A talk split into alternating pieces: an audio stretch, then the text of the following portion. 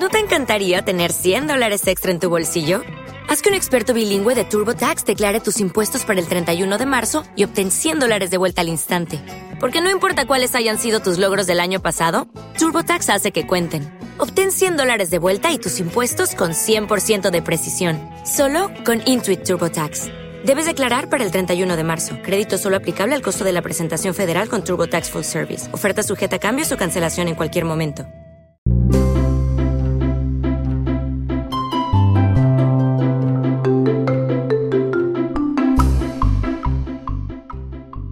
Hola amigos y amigas de Radio Abierta Sevilla, la radio comunitaria del Colegio Andalucía en Polígono Sur.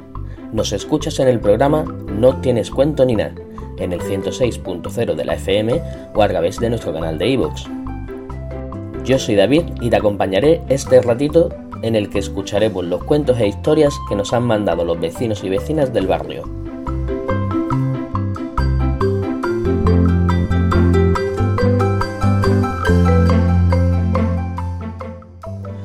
Recuerda que nos puedes mandar tu cuento a través de WhatsApp al número 669 13 42 83.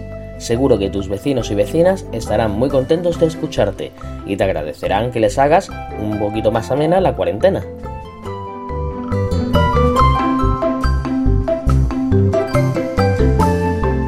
El primer cuento de hoy nos lo cuenta Loles, nuestra colaboradora habitual, que ya sabéis que todas las semanas nos está contando un nuevo cuento. El de esta semana se llama Camuñas.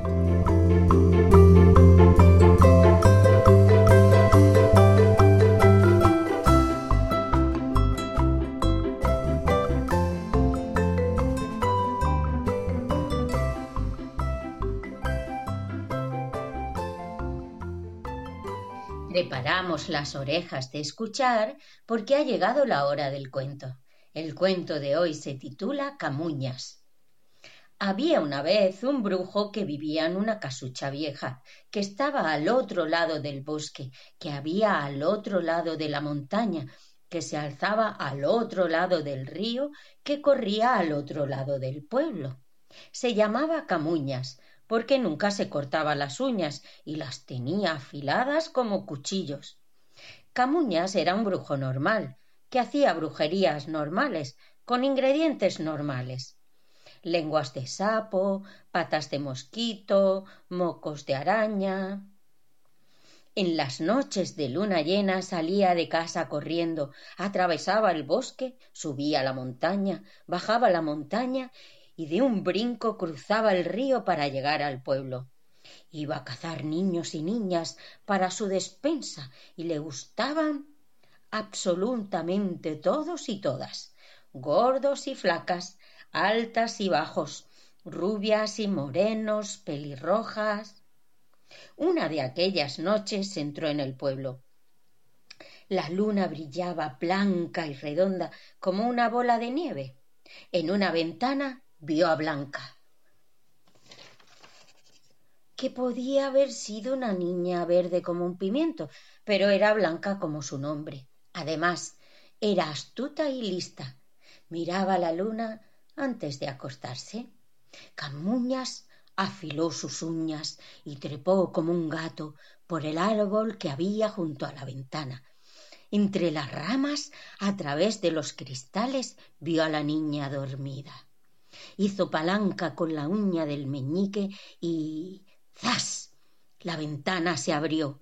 Muy despacio, con paso sigiloso, Camuña se acercó a la cama. Avanzaba encorvado, con los brazos extendidos y apretando los dientes. Ya muy cerca de Blanca, levantó el índice para atravesar su garganta y de pronto se le escapó un pedo. La niña se despertó, frotó los ojos y sonriendo exclamó Vaya, el brujo pirujo. No soy pirujo, soy camuñas, el que nunca se corta las uñas, respondió el brujo indignado. No me tomes el pelo, eres pirujo. Que no, soy camuñas. No sabes lo que dices. Anda, mírate las narices. ¿Qué le pasa a mi nariz? que es grande como una berenjena, la nariz del brujo pirujo. Que no, que soy camuñas. ¿No quieres verme las uñas? ¡Qué cara más dura!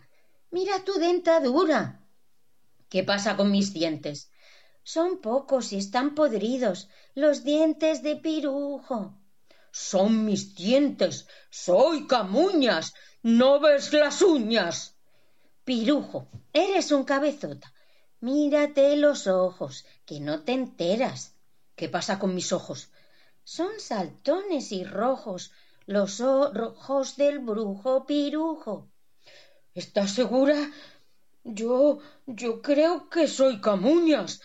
Blanca insistió con paciencia. No pongas cara de lelo y mírate el pelo. El brujo se quitó el sombrero y casi llorando dijo ¿Qué pasa con mi melena? ¿Qué melena? Si son cuatro pelos. Los pelos del brujo pirujo. El brujo se encogió de hombros, se rascó los cuatro pelos y añadió A lo mejor es verdad que soy pirujo, pero da igual, yo venía a comerte. ¿Te has vuelto loco? No puedes comer niños ni niñas. Si lo haces, te saldrán granos hasta en el ombligo. Brujo pirujo, no seas pesado y. vete a dormir. El brujo olió a Blanca y como se moría de hambre, le dio un lametazo en la cara. Al momento, en la punta de la lengua le salió un grano del tamaño de una aceituna. Soy pirujo, soy pirujo. Oh, vaya petardo de brujo que no recuerda su nombre. Con la cara desencajada salió por la ventana, salió del pueblo cruzó el río de un brinco, subió la montaña, bajó la montaña y atravesó el bosque para llegar a casa. Se fue derecho al desván y buscó un espejo en un viejo baúl. Tenía que salir de dudas. Entonces vio su nariz, grande como una berenjena, sus dientes rotos y podridos, sus ojos saltones y rojos y sus cuatro pelos en la cabeza. Vaya, soy pirujo. Creía que era camuñas. Pues tendré que cortarme las uñas. Y colorín colorado, este cuento se ha acabado, porque Blanca con ternura fue a casa de aquel brujo y le hizo la manicura.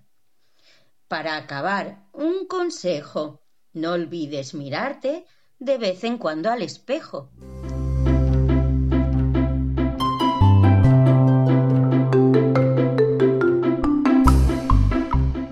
Seguro que os ha gustado. El siguiente cuento nos lo cuenta Jordi. Se llama El cuento que no podré acabar. Espero que os guste.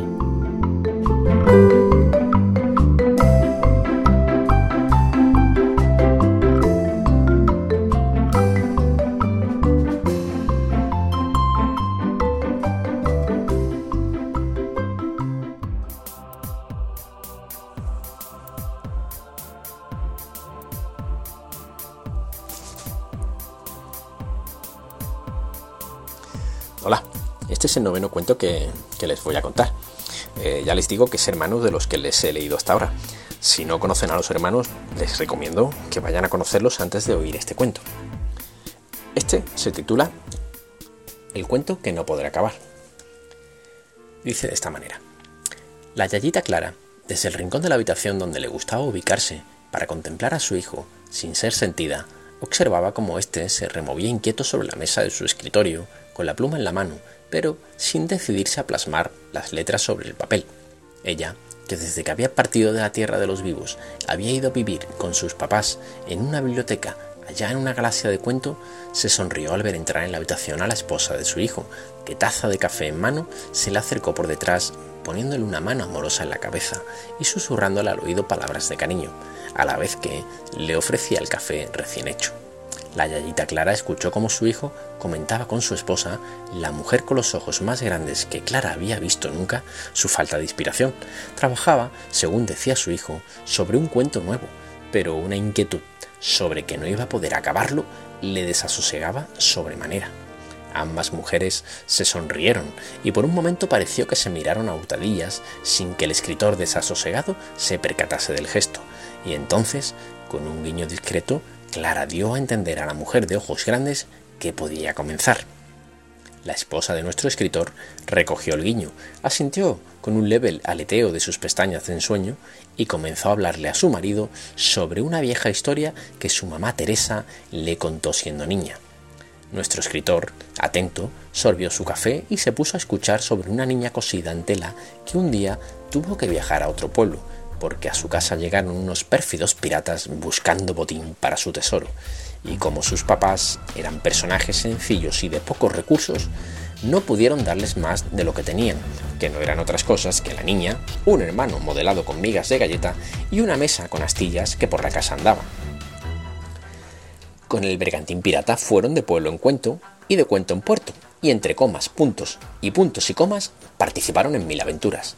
Los hermanos resultaron ser buenos marinos y pronto ganaron el respeto primero y el cariño más tarde de todos los piratas.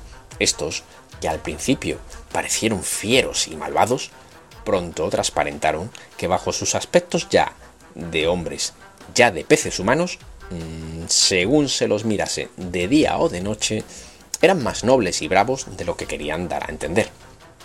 Con el correr de los días y el ganar de la confianza, los piratas se les fueron contando que su feo aspecto nocturno se debía a una maldición de un autor al que nunca satisfacían cuando les requería, y que, tras una de estas aventuras fallidas, los maldijo con el aspecto que ahora tenían.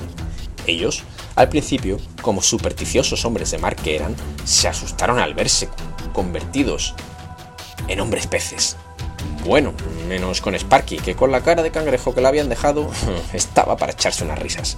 En fin, que se asustaron por la maldición, pero que al tiempo descubrieron que tenía muchas ventajas para eso de ser piratas. Los barcos mercantes, al verlos, se asustaban y se rendían sin resistencia. Los galeones ingleses y españoles ya no les perseguían, por miedo a contagiarse. Y algunos de los piratas se habían echado de novias a unas sirenas en la mar de Monas. Incluso, seguía contando Sparky, una vez fueron al Caribe y los contrataron para hacer de malos en una película de Hollywood, junto al más famoso pirata de la historia, un tal Jack Sparrow. Los niños, de tela y galleta, vivían encantados en el bergantín pirata con sus nuevos amigos, pero echaban en falta su casita de cuatro habitaciones y a sus papás y a sus galgos. De ese modo, un día en que los niños y los piratas partían de una aventura en que habían varado en un extraño pueblo en el que lo mismo era de noche que de día, en el que la luna y los habitantes brillaban por su ausencia, y tras dejar allí enterrado el tesoro, bajo las aguas de un enorme charco protegido por un arco iris invertido, se decidieron, los niños, a confesar a los piratas sus nostalgias. Y con lágrimas en los ojos, todos se pusieron a recordar sus infancias y sus añoranzas, y así estuvieron lloriqueando, los piratas, hasta que cara de cangrejo Sparky se le ocurrió recordar su etapa como monje de clausura en un monasterio perdido en una montaña aislada, y recordó a su gran amigo Nicolás, que tantas cosas conocía o inventaba. Les contó a todos de Nicolás, y el capitán, más avispado que los demás, por eso había llegado a capitán, se sacó su móvil se lo tendió a Sparky y le ordenó que le enviara un WhatsApp a ese tal maese Nicolás, para que éste en su biblioteca averiguara cuanto pudiera del autor de los cuentos, que a unos habían separado de sus padres y a otros les tenía convertido en hombres o peces, según fuera de día o de noche, y a todos compungidos. Pronto llegó la respuesta de Nicolás por otro WhatsApp que les daba todas las pistas para llegar a hablar con el padre de todos ellos, el famoso autor de sus cuentos, Leyeron ávidos el WhatsApp de Nicolás que les decía que buscaran un hombre ni joven ni mayor, ni calvo ni con pelo, que parecía no ser mal tipo, y que, si los metían en brollos, aventuras y maldiciones piratas, solo era por entretener a sus hijos y a futuros posibles lectores u oyentes, que, para más señas, lo debían de encontrar viviendo en una ciudad que vigilaba desde el cielo una dama de bronce que se mecía al son del viento, que su mujer era una niña de ojos grandes con dos mozos por hijos, y que en los cuentos la encontrarían permanentemente embarazada del tercero, pues la familia soñaba con ello. Y para acabar el WhatsApp, les deseaba mucha suerte y les recomendaba que llamaran a la puerta en la mañana, a la hora del café, que era cuando el escritor más tranquilo estaba. Vaya historia para plasmarla en cuento, dijo en voz alta el hijo de la yayita Clarita a su esposa, mientras sorbía el café que se le había quedado frío en las manos. Si me das un momento le escribo el final, que creo que ahora sí que lo tengo. Y diciendo eso, comenzó a sonar el timbre de la puerta. Mm, ¿Quién será a estas horas? Ya me van a espantar a las musas que me vinieron. Anda, vamos a abrir que insisten mucho y van a despertar a los niños. Siguió diciendo mientras aparcaba la pluma sobre el escritorio. ¿Y el final? preguntó la esposa. Ya lo acabo en otro momento. Vamos a abrir que oigo ruido como de mucha gente detrás de la puerta. Veamos a ver qué quieren. Bueno, así se acaba esta historia. Eh, espero que les haya gustado. Si es así, les recuerdo, por favor, un like y suscribiros. Y aparte, si conocéis gente que le guste los cuentos, por favor, invitadlas al canal y, y recomendarles encarecidamente que, se suscriban y que me sigan, ¿vale? A ver si esta comunidad de, de oyentes crece un poquito más, ¿vale? Venga, muchísimas gracias. Un abrazo a todos.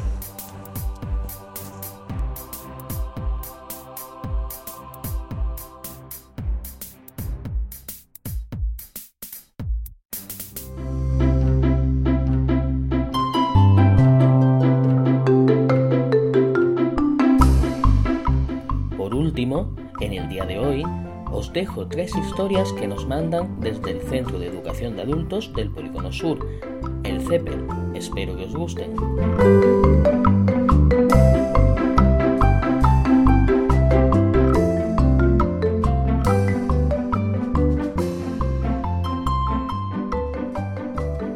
El bicho. Los primeros días de confinamiento, informaciones, bulos y sobre todo miedo, mucho, mucho miedo. Observé en mi paz interior, cosa rara, en mí, aceptación.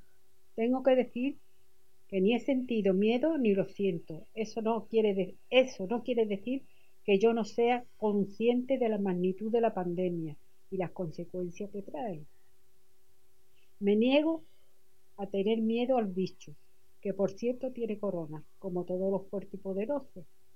Tiene que demostrar su poder, como en todas las facetas de la vida. Esta trae solidaridad desbordada.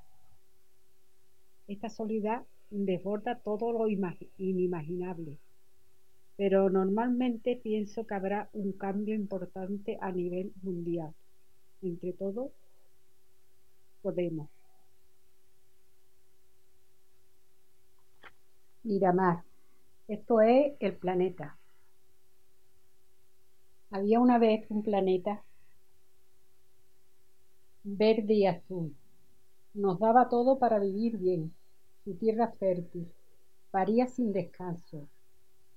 La avaricia y sin razón de sus habitantes le hicieron tanto daño que este planeta, además de su cansancio, se enfureció grandes inundaciones, temperaturas máximas, sequía, pandemia. En esto se dieron cuenta del gran error que se estaba, se estaba cometiendo. Empezó a surgir un espíritu de solidaridad, valorar lo esencial de la vida, que son las personas, valores. Con el paso del tiempo, deseo que esto tan hermoso que ha venido se imponga y entre todos que se imponga entre todos, que el mundo sea un lugar que no exista la desigualdad, su azul y verde sigan dando lo mejor para bien de todos. Tiempo sin abrazo. Dicen los expertos en economía que cuando termine la pandemia vamos a sufrir una crisis nunca antes conocida. Una gran injusticia para los más favorecidos sobre todo. Para mí, en este confinamiento estamos perdiendo lo más valioso que da sentido a la vida, que da sentido a la vida. Los abrazos, los besos, las caricias, una agradable, conversación, un cafelito o una cervecita con los amigos, el sol, la libertad, los abrazos de mi nieto, los he hecho tanto de menos. Es lo que más me entristece, son irrecuperables. Mafalda, la inconformista, decía en una de sus viñetas de cómic, Parar el mundo que me bajo. El mundo está parado y no me puedo bajar.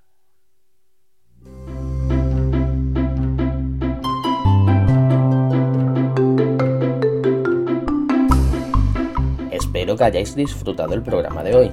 Los tres cuentos que nos han enviado son maravillosos y estoy seguro de que os han gustado.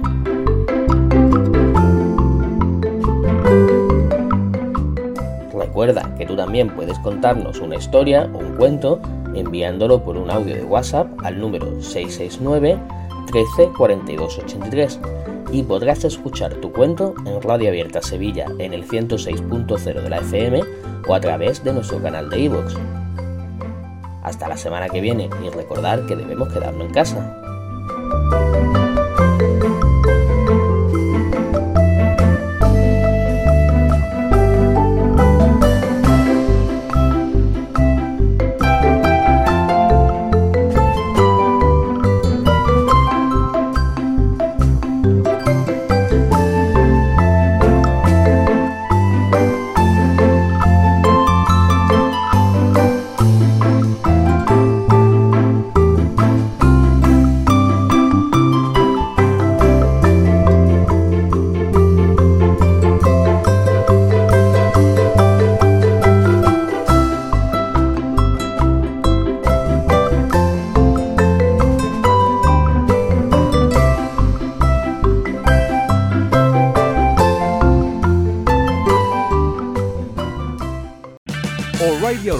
Puede ayudarte a encontrar un taller mecánico cerca de ti. Para más información, llama a tu tienda O'Reilly Auto Parts o visita oreillyauto.com.